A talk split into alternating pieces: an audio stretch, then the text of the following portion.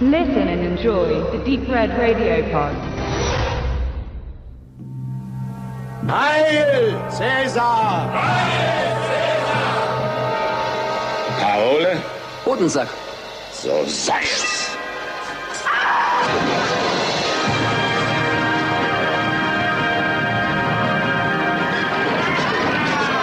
Was würde ich mir nur für Aufwand sparen, wenn ganz Rom bloß einen einzigen Hals hätte?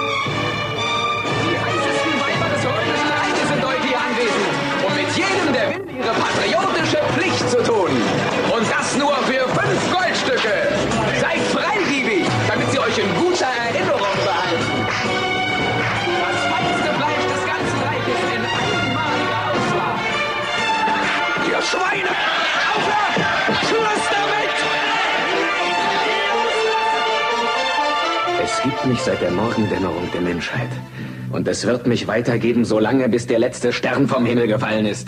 Ich bediene mich zwar des Körpers und der Seele des Gaius Caligula, also bin ich Mensch. Und bin doch kein Mensch. Deshalb kann ich nur eins sein, nämlich ein Gott. Wir sprechen heute über Caligula. Ich habe den lieben Patrick Müller an meiner Seite und freue mich sehr, dass er sich vorbereitet hat mit Caligulas Historie. Tinto Brass äh, Skandalfilm ist Ende letzten Jahres neu rausgekommen, erstmals unzensiert mit einer FSK-Freigabe. Und deswegen nehmen wir das zum Anlass, über diesen Film zu sprechen, der nach wie vor nicht für Kinder ist.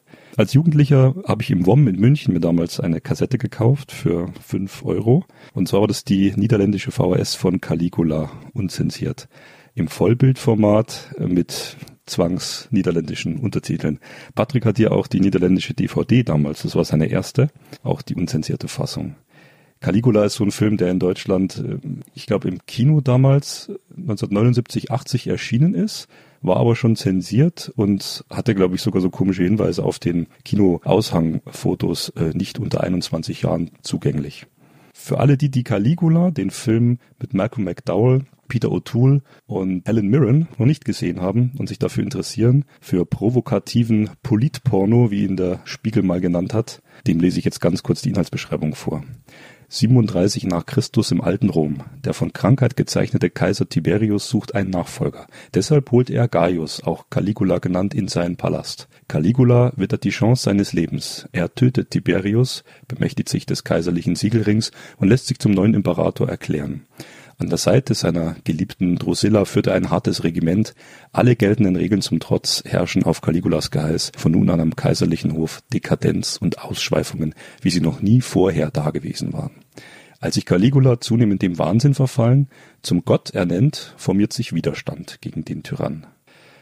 Patrick, wir besprechen hier einen Film, der einerseits relativ detailgetreu etwas wiedergegeben hat, der nichts komplett erfunden hat. Und du hast dich aber mehr damit beschäftigt und sagst uns, ein bisschen war Caligula wirklich so verrückt, so abartig, so pervers, wie es dieser Kultfilm von Tinto Brass, der mittlerweile ist, darstellt.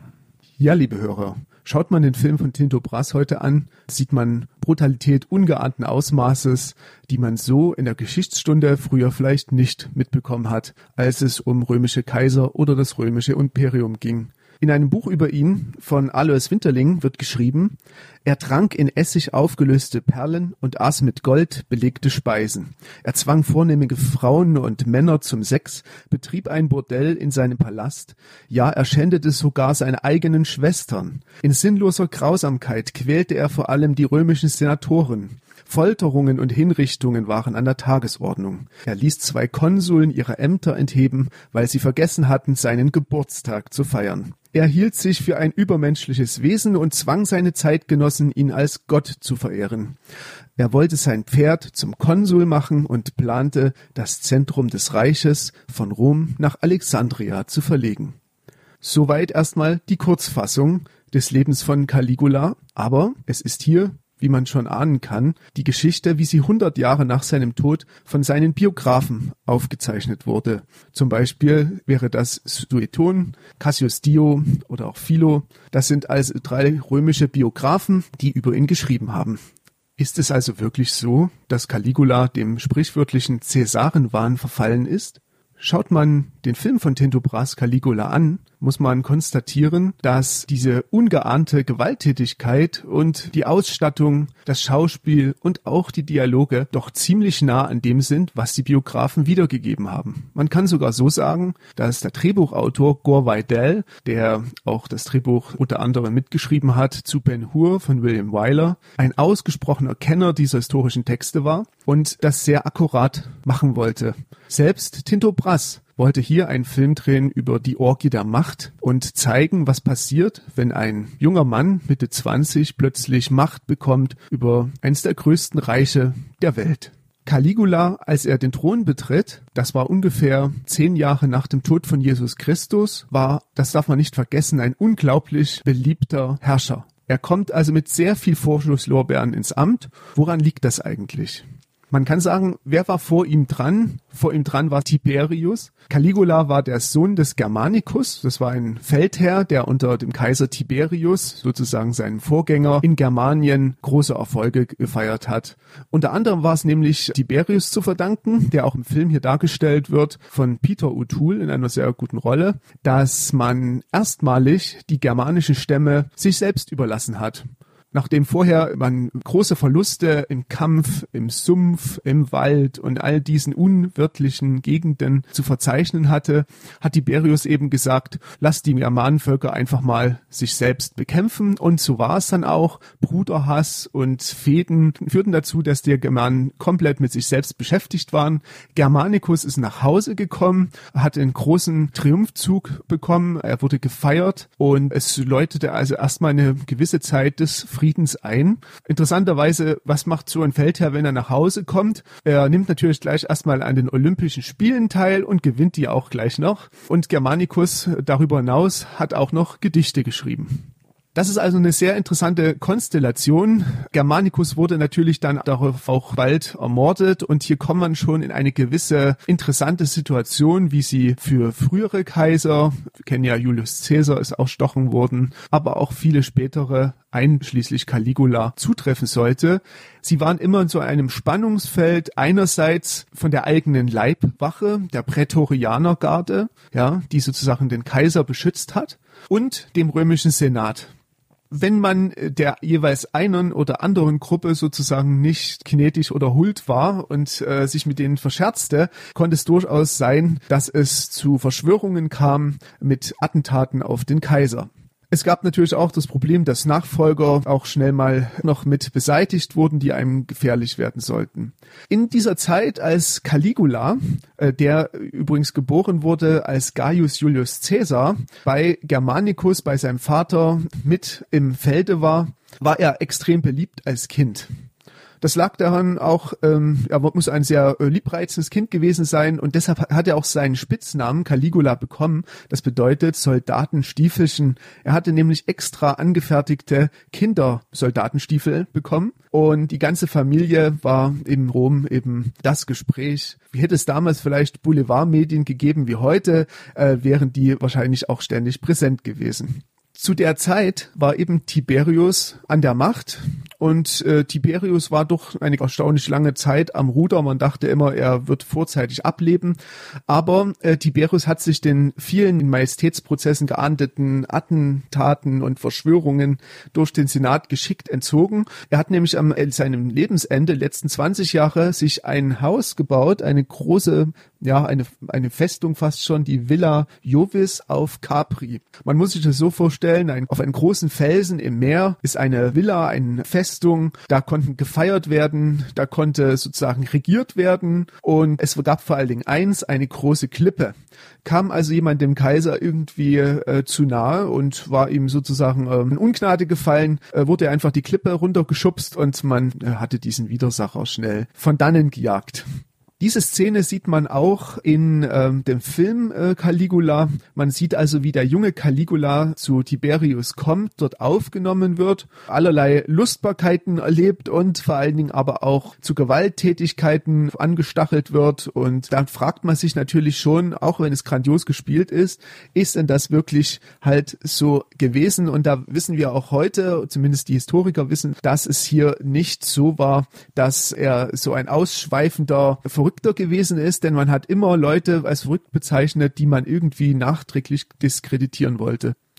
Wie hat nämlich äh, Tiberius regiert in dieser Zeit? Er hat per Dekret regiert. Man muss sich das so vorstellen, es kam also dann äh, einmal im Halbjahr oder so ein Brief nach Rom in den Senat von Tiberius, der wurde verlesen. Und da kam es eine halbe Stunde irgendwelche allgemeinen äh, Dinge. Und am Schluss war es bei einem Brief, da stand dann drin, dass der Prätorianer-Chef, der Prätorianergarde Setonus hingerichtet werden soll der war natürlich auch im Senat mit dabei und der hat das jetzt alles anderes als ähm, angenehm befunden. So ungefähr mit dieser Art hat Tiberius regiert. Die Steuern waren extrem hoch. Es war eine unangenehme Zeit für alle Beteiligten.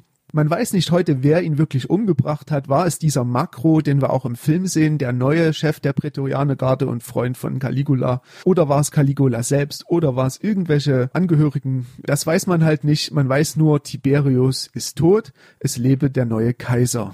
Als Caligula Kaiser wird, war ein großer Jubel in Rom zu verzeichnen. Denn Caligula macht eins, er kopiert unter anderem Augustus.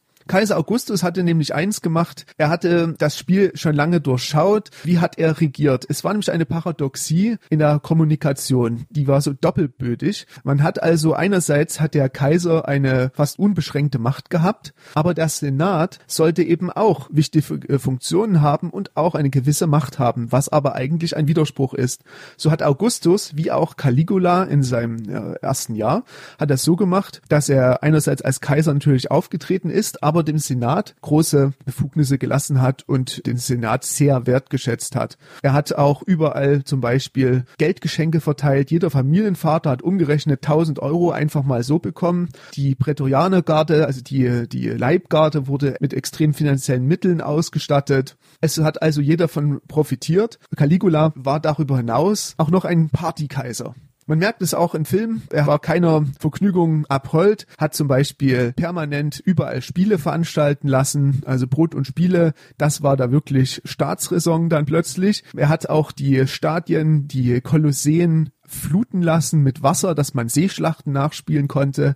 Er hat selbst mitgespielt bei allen möglichen Theatergruppen, hat sich verkleidet, hat einen extrem schwarzen Humor und durchaus Humor besessen. Und er hat sogar in Arenen, in Gladiatorenkämpfen mit Tieren und mit anderen Gladiatoren mitgekämpft. Man muss sich das nur vorstellen, welche Wirkung das auf das Volk ausgeübt haben muss. Ja, das mit diesem Spieltrieb, mit diesen Brot und Spielen und diesem Entertainment, was du angesprochen hast, das ist ja was, was in diesem Film durchgängig zu spüren ist. Der Film startet ja, wenn äh, Caligula noch jung ist, aber nicht äh, Kindesalter, wie du gesagt hast, Stiefelchen, sondern er startet, wo er schon ein junger Erwachsener ist und bei dem schon kranken Tiberius ja die Freuden, die Nacktheit, die, die Gelage kennenlernen darf und äh, quasi verblendet ist von diesen ganzen Spielen. Also der Film von Anfang bis Ende ist von diesen äh, spielerischen Höhepunkten nur so durchzogen, von dieser Provokation, die damals ja tatsächlich so gelebt wurde. Was ich eben auffällig finde, dass die Konzentration auf Malcolm McDowells Spiel liegt, dass er diesen ganzen langen Film, der eigentlich keine gute Dramaturgie hat, wenn man es mal so sagen muss, der nicht wirklich spannend erzählt ist, weil er einige Längen hat, äh, dass dieser Wahnsinn ihm ganz auf diesen Darsteller zugeschnitten ist er trägt diesen ganzen Film, weil Tiberius wird ja nach einiger Zeit stirbt ja und äh, dieser ganze Wahnsinn reflektiert sich auf Malcolm McDowells Gesicht. Diese Spiele, diese, diese Perversion, das äh, konnte wohl damals keiner besser als McDowell, der ja auch in Clockwork Orange schon diese Paraderolle bekommen hatte und was ihn auch so ein bisschen in so eine, in so eine, ich will nicht sagen, ja, Nische gerückt hat. Er hat ja vielseitige Rollen gespielt, aber er galt dann auch mit Caligula eigentlich immer so als dieser äh, Darsteller, der diese verrückten Parts übernommen hat. Ja, genau. Wir sehen ihn ja in Clockwork Orange in einer äh, Szene, wo er im Gefängnis sitzt und die Bibel liest. Sieht man ihn ja, wie er äh, sozusagen in einem Gelage liegt mit Weintrauben und so weiter. Nackte Frauen reichen ihm Weintrauben. Er nimmt an allen möglichen Hinrichtungen teil und er empfindet das ja also dieser Alex aus Clockwork Orange als einen großen Spaß und äh, das ist genau sein Buch sozusagen.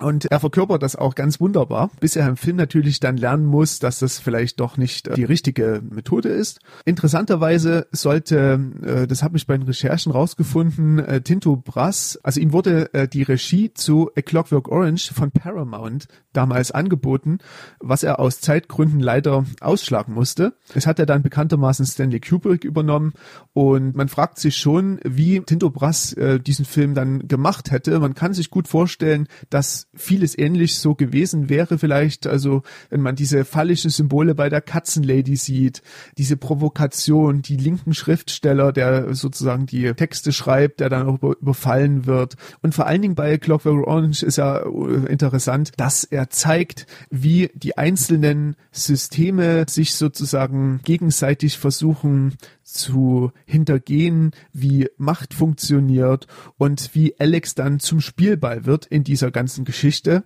Das ist noch eine interessante Geschichte, was mit Tinto Brass avantgardistischer Regieerfahrung auch durchaus konform gegangen wäre. Äh, vielleicht noch eine Exkursion zu Tim Dubras. Wie ist er überhaupt äh, Regisseur geworden? Er hat seine filmische Sozialisation in der Cinémathèque Française gehabt, hat da sehr viele Filme gesehen, ist Regieassistent von Roberto Rossellini geworden. Den kennen wir ja aus den ganzen Nachkriegsfilmen, Rom, offene Stadt und so weiter. Und er wurde in den 70ern bezeichnet als der Antonioni der 70er. Das ist dann eine doch große Auszeichnung. Tinto Brass hat ja dann später Salon Kitty gemacht und durchaus einigen Erfolg damit gehabt, bis er dann eben die Regie zu Caligula bekommen hat und eben den Film, wie er sagte, drehen wollte über die Orgie der Macht und eben auch Machtmissbrauch. Doch zurück zur Biografie, denn wir haben jetzt gerade ja gesagt, dass ähm, Caligula es doch ziemlich gut angestellt hat, den Rat gefolgt ist, dass äh, von diesen Prätorianer-Präfekten Makro, wie er es machen soll, dass er allen auch das Recht macht. Er ist beliebt. Was kann jetzt eigentlich noch schiefgehen? Manchmal schreibt das Schicksal eben ein seltsames Drehbuch, denn Caligula wird krank. Wir sehen das auch im Film. Es geht ihm wirklich extrem schlecht. Man kann davon ausgehen und man ging auch damit davon aus, dass er das nicht überleben wird, dass er sozusagen einen Nachfolger braucht. Prätorianer Präfekt Makro leitet deshalb die Nachfolge ein und setzt den äh, Gemellus, wir sehen den auch im Film ein, den Enkel von Tiberius als, äh, als Nachfolger ein. Doch Caligula wird gesund. Er wittert natürlich jetzt Verrat über diesen vorschnellen Machtübergang lässt Makro töten. Wir sehen das auch sehr eindrucksvoll im Film, wie er dann äh, mit Fragen blicken, oh, ich bin ein einziger Freund und so weiter, in großer Kulisse umgebracht wird. In dieser Zeit scheint Caligula doch sehr kritisch geworden zu sein, was sein äußeres Umfeld betrifft. Und ein weiterer Schicksalsschlag folgt. Wir haben ja im Film die Schwester Drusilla. Man weiß also, Caligula war er sehr zugetan. Es war wirklich ein Herz und eine Seele. Und die Schwester stirbt, was für Caligula ein extremer Schock war. Er lässt sie dann sozusagen überall ehren im ganzen Reich. Sie wird extrem, also noch mehr als es eigentlich üblich wäre, über alle Maßen dort öffentlich geschätzt und so, so, wird zur Trauer aufgerufen. Im Film allerdings und in den historischen Dokumenten schreibt man, dass er eine inzestuöse Beziehung hat. Jetzt kommt man wieder dazu, ist denn das richtig, was die Biografen so geschrieben haben, oder ist das eine stereotypische Sichtweise, die eher von den Nachfolgern Caligulas kam, um ihn zu diskreditieren? Man kann sagen, erst 150 Jahre später, nach Caligulas Tod, hat einer überhaupt damit angefangen und zu sagen, dass er eine inzestuöse Beziehung zu seiner Schwester gehabt hatte. Und das gilt Historikern heute schon als äh, Beweis. Man weiß, also das war sicherlich nicht der Fall gewesen, wie im Film natürlich genüsslich dargestellt. Eine Verschwörung oder auch zwei bleiben nicht allein. Es kommen noch mehrere Verschwörungen, äh, nicht nur aus der eigenen Familie, sondern vor allem jetzt aus dem Senat. Der Senat hat sozusagen einen wunden Punkt gefunden bei Caligula, der weiterhin sehr beliebt und überall mit dabei ist. Aber die Senatoren haben jetzt doch sehr viele versuchte Anschläge gemacht, die immer wieder vereitelt werden konnten. Wir haben ja im Film die Szene, wo Caligula sein Pferd zum Konsul ernennt oder zumindest sein, sein Pferd Incitatus soll diesen Rang bekommen. Warum wird sowas überhaupt gesagt? Warum ist das so? Man weiß, Caligula hatte diesen schwarzen Humor und das Amt des Konsuls war eines der wichtigsten Ämter, was alle irgendwie haben wollten. Wenn also ein Pferd zum Konsul ernannt worden wäre, wäre der Senat einfach lächerlich gemacht worden. Also es wäre eine größte Demütigung für alle, die dort sozusagen äh, ihres Amtes gewaltet haben. Und so muss man das eben auch sehen.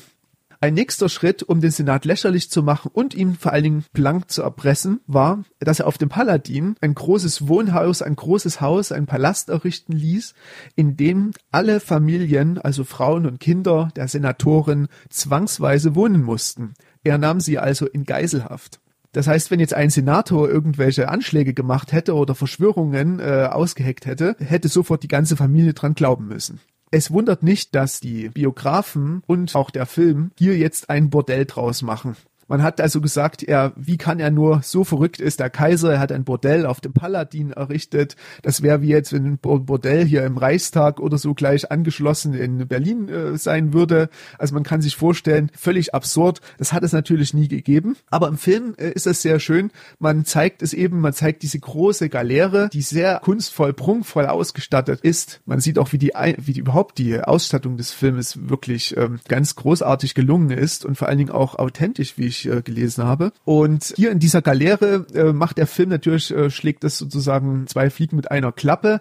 Wir sehen also hier diese riesige Orgienszene, so wie das die Biografen dann auch sich in ähm, frivolen Träumen ausgemalt hätten. Und man zeigt eine Obsession von Caligula, nämlich er hat nicht so viel gebaut, aber er hat Vergnügungsboote bauen lassen. Das waren die größten Boote der damaligen Welt. Die wurden nur für Vergnügung gebaut, wo er sozusagen ihm genehme Personen ähm, eingeladen hatte und Feste gefeiert angeheuert hatte. Und diese Vergnügungsboote und das Bordell, das hat Tinto Brass äh, kongenial im Film zusammengezogen, um ein Vergnügungsbordell draus zu machen.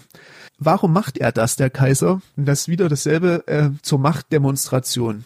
Caligula geht gegen Ende seines Lebens immer mehr dazu zu sagen, wer hat hier die Macht in Rom? Denn das römische System ist immer auf Macht aus. Wer die Macht hat, kann sie vielleicht auch behalten und hat eben andere äh, Möglichkeiten als Leute, die von jemand abhängig sind. Er lässt zum Beispiel theaterreif eine Pontonbrücke bei Barai errichten in Italien, eine große Brücke äh, und um auf dem Meer triumphal lang zu laufen und zwar in nichts geringeren als der Rüstung Alexanders des Großen. Die wird vorher ausgegraben er sieht sich also durchaus in Nachfolge des großen Alexanders und so wurde das damals auch gesehen. Er weiß genau, wie er medial hier die Akzente setzt und das kommt natürlich wieder extrem schlecht bei den Senatoren an, aber beim einfachen Volk ist es ihr Kaiser. Kein Kaiser konnte aber seine Macht sichern im Römischen Reich ohne militärische Erfolge. Deshalb setzte er alles daran, einen Englandfeldzug zu starten. Den sehen wir im Film auch. Im Film wirkt es als völlig irrwitzig, Hanebüchen, man sieht die nackten Männer dort im Wasser rumtanzen, wo man sofort als Zuschauer merkt, also irgendwas kann hier nicht stimmen. Also selbst wenn Tinto Brass und Gore sich das ausgedacht haben, aber die Biografen haben es genauso geschrieben, nämlich Caligula hätte befohlen, das Meer anzugreifen. Was ist wirklich passiert? Caligula hat über Jahre hinweg Reform gemacht im Militär. Er hat also versucht, Dinge besser zu organisieren und hat eben dann versuchen wollen, England anzugreifen. Oben angekommen, äh, weigerten sich die Römer, die römischen Soldaten allerdings in panischer Angst, in die Boote zu steigen. Römische Soldaten sind nicht so gern auf Schiffen über den Ärmelkanal gefahren. Sie hatten da wirklich Angst. Im Film oder auch Biografen sagen dann, tja, Caligula, der hat befohlen, Muscheln zu sammeln. Wie lächerlich ist das denn? Es ist aber nicht mal so lächerlich, wenn man weiß, dass die Muschel, Concha, lateinisch, bedeutet nicht nur Muschel, sondern auch die weiblichen Geschlechtsorgane. Er hat also hier die Soldaten lächerlich machen wollen und ihnen sagen wollten, die einzigen Erfolge, die ihr Loser, sag ich mal, noch militärisch erringen werdet, die sind nur im Bett bei Frauen, aber nicht hier in meinen Heer und ihr seid zu nichts äh, Nütze. Ihr taugt halt nichts. Auf dem Schlachtfeld nicht zu gebrauchen. Und er musste also unverrichteter Dinge wieder nach Hause kommen. Ein paar Jahre später gelang das aber seinem Nachfolger Claudius, der innerhalb von kürzester Zeit dann England eingenommen hat. Der profitierte von Caligulas ja, Vorbereitungen. Ja, und äh, diese Metapher mit den, mit den Muscheln, mit diesem, mit dieser Denunzierung seines eigenen Heers, ihr seid nicht militärbereit für mich, ihr seid höchstens für eure Frauen im Bett zu gebrauchen.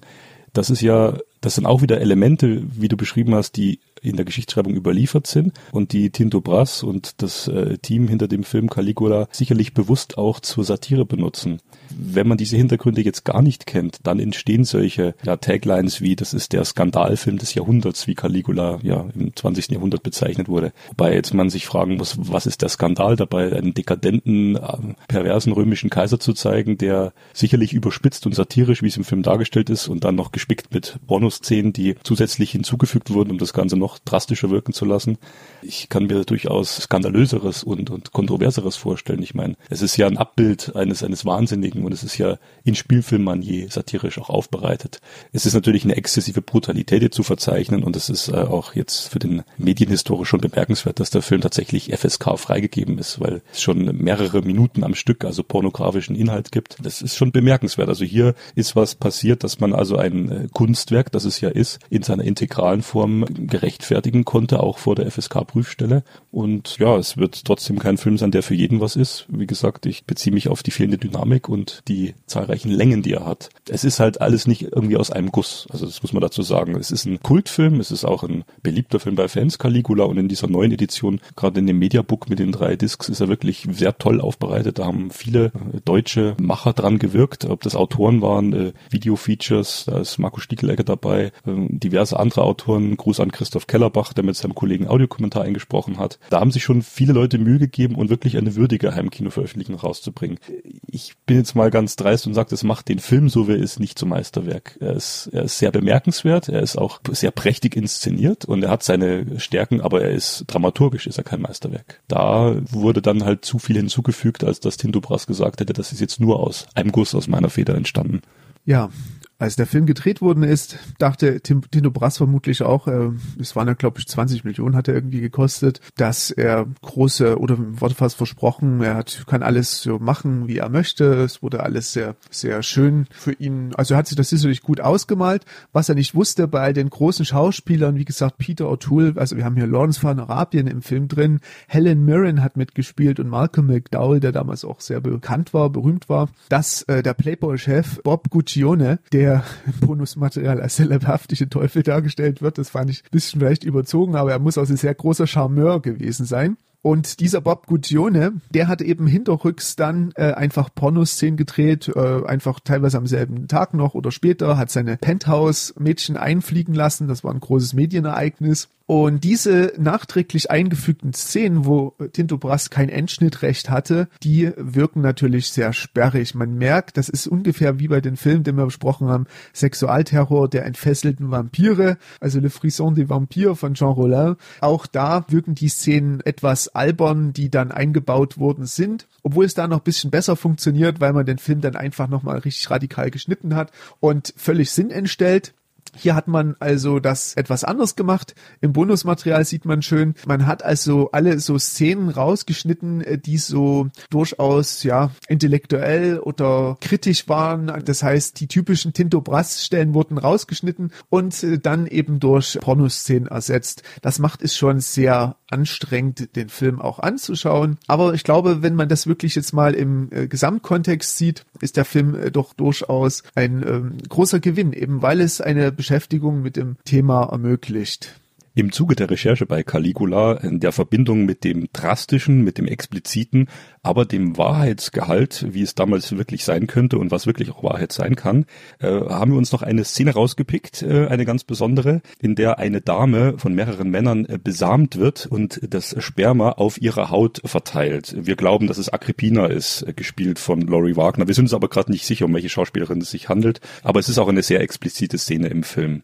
Und siehe da, äh, ist es nicht nur der Drastikwillen äh, so dargestellt, sondern es hat tatsächlich einen wahren Hintergrund, wie euch Patrick schnell berichten kann, was in dem Ratgeber Frauenmagazin Brigitte auch nachzulesen war. Patrick, erzähl mal, wie war das im alten Rom und auch heute scheinbar noch?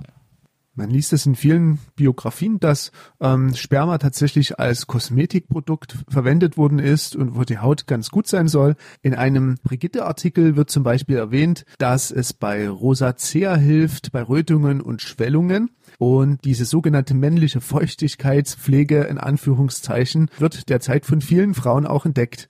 In der Brigitte steht, tatsächlich müssen wir die Wirksamkeit bestätigen. Das im Sperma enthaltene Spermidin hilft Zellen im Wachstum, bei der Produktion von Protein und Nukleinsäure. Das Ergebnis? Die Haut wird straff, Falten, Pickel und Unreinheiten können verschwinden.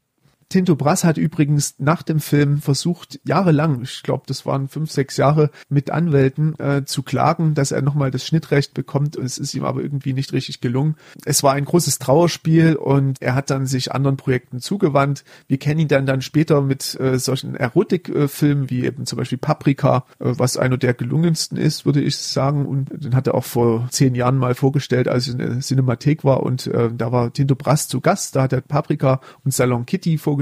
Das war doch eine sehr interessante Erfahrung. Ich habe übrigens äh, im Italienurlaub äh, Capriccio und Fallo auf VHS dort günstig erworben von Tinto Brass. Die stehen jetzt neben Caligula in meiner Sammlung. Genau. Ja, die kenne ich jetzt noch nicht, ähm, aber Caligulas Werk, äh, äh, Tinto Brass Werk ist halt doch sehr, sehr vielgestaltig. Es sind gerade am Ende hin noch viel Filme erschienen, die unterschiedlicher Qualität sind. Aber ich denke mal, wenn man es im Gesamtkontext betrachtet, bekommt man schon raus, was ihn so interessiert. Ich würde es vielleicht sagen, er mag schöne Frauen. Das hat er damals in der Cinemathek auch zugegeben. Er sagte, er und Fellini haben dieselben Vorlieben. Wir beide mögen schöne Frauen, aber bei Fellini wird es vom Publikum und Kritik als Kunst anerkannt. Das fand ich doch sehr sehr interessant. Und Tinto Brass hat eben auch immer diese Verwerfungen im Blick, die irgendwie auch Gesellschaften ausmachen und äh, ist da auch sehr kritisch, was natürlich Anfang der 70er auch bei Filmregisseuren durchaus üblich war. Wir schauen jetzt weiter noch auf die Biografie von Caligula. Er kommt nämlich jetzt eine Phase, wir hatten jetzt schon verschiedene Schritte, das heißt Senatoren erpresst, militärische Feldzüge, die Fußstapfen Alexanders des Großen. Ja, was kann man überhaupt jetzt noch machen, um irgendwie Macht und Einfluss zu erlangen? Er macht sich zum Gott. Damals war das eigentlich, also später war das nichts Ungewöhnliches. 200 Jahre später hat sich zum Beispiel Diokletian auch zum Gott ausrufen lassen, aber bei Caligula war das noch relativ ungewöhnlich in Ägypten war es nichts Ungewöhnliches, als Gott verehrt zu werden, aber in Rom war es schon eine seltsame Geschichte.